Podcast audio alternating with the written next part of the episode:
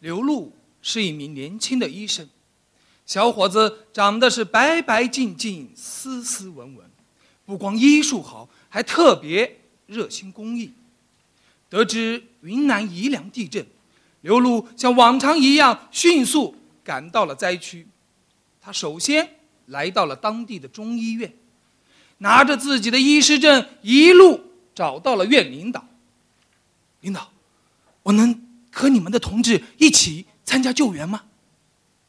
院领导上上下下仔细打量了刘露一番。小伙子，不行啊，我们。得为你的安全负责嘛？这做好事也被拒绝，刘露是越想越憋屈，越想越气愤。我还就不信了，这没了张屠夫就得吃带毛猪吗？随即便背上药箱，蹭蹭蹭，一人赶往灾区。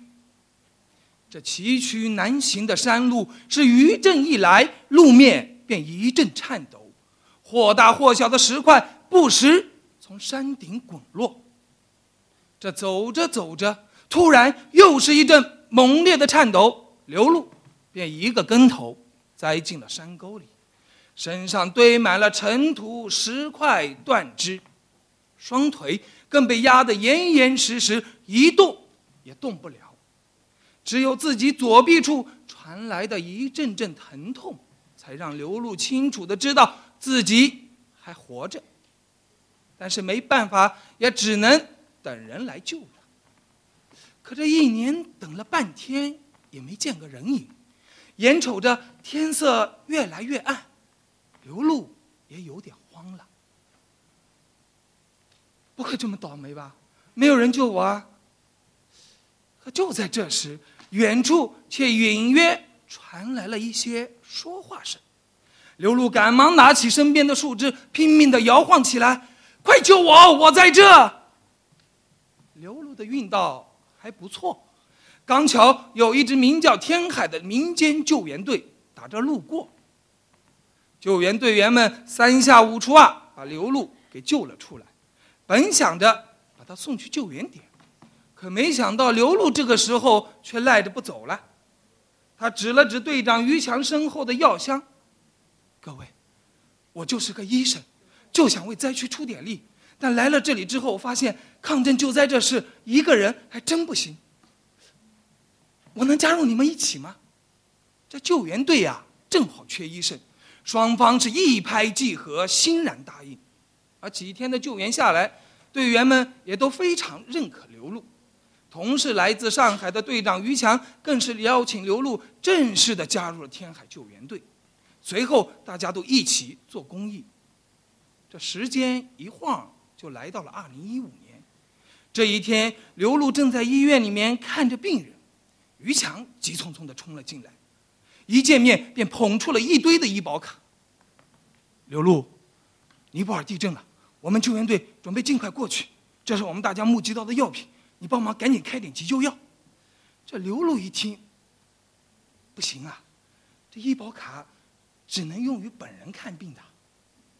于强赶忙说道：“刘露，我也知道这不合规矩，但是时间实在太紧了，大家能搞到这些已经很不容易了。再说我们也是做公益嘛，你就通融通融，帮帮忙。”刘露犹豫再三：“于哥，真对不起，这个忙我真不能帮。咱们做公益也不能违反国家规定啊。”可这刘露话还没说完，于强便噌的一下火了：“好你个刘露啊！”就求你这么一点事情，你就推三阻四的，还搬出国家政策。算了，我们也求不上你这个大医生。我们去海天天海救援队没有你的时候，我们照样救人。很快，正在气头上的于强便带着救援队出发了，也没招呼这刘露一声。没办法，刘露只好又联系了其他几个救援队。可不巧的是，其他的都不去。最后还是在我们区卫计委一位老师的引荐下，于强、刘露才最终联系上了中国扶贫基金会。基金会答应他可以去到尼泊尔的首都加德满都参加当地峰会的救援活动。于强、刘露是一阵高兴啊，赶忙采购了一些药品，便直飞了加德满都。可是到了地方，两天的救援下来，刘露却怎么也坐不住了。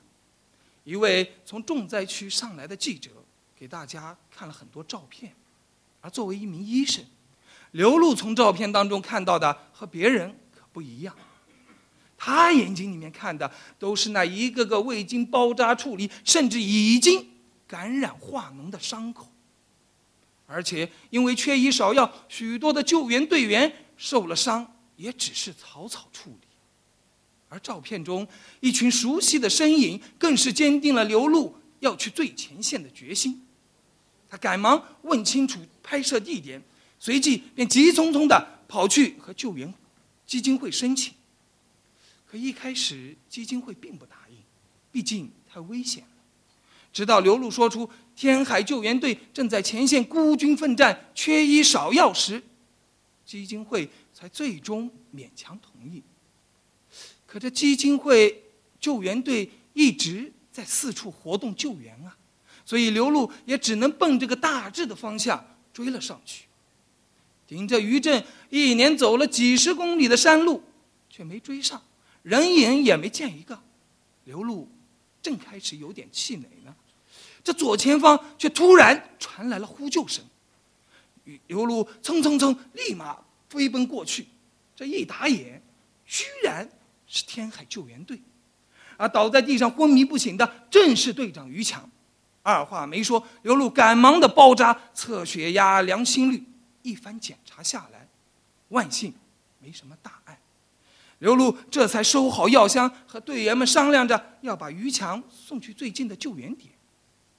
而就在这时，于强争吵声中也醒过来了，一眼就看到了身旁的刘露，再看了看自己手臂上干净整洁的绷带，于强便随手狠狠地捶了刘露一拳：“你小子，来的真是时候！”救援很快结束了。可这返回国内没几天，于强又来医院了。这刘露看到了，远远的便调侃道：“哎，于哥，这次你带了多少医保卡？”于强一听，略有些尴尬。“哎，刘露，我我是来道歉的。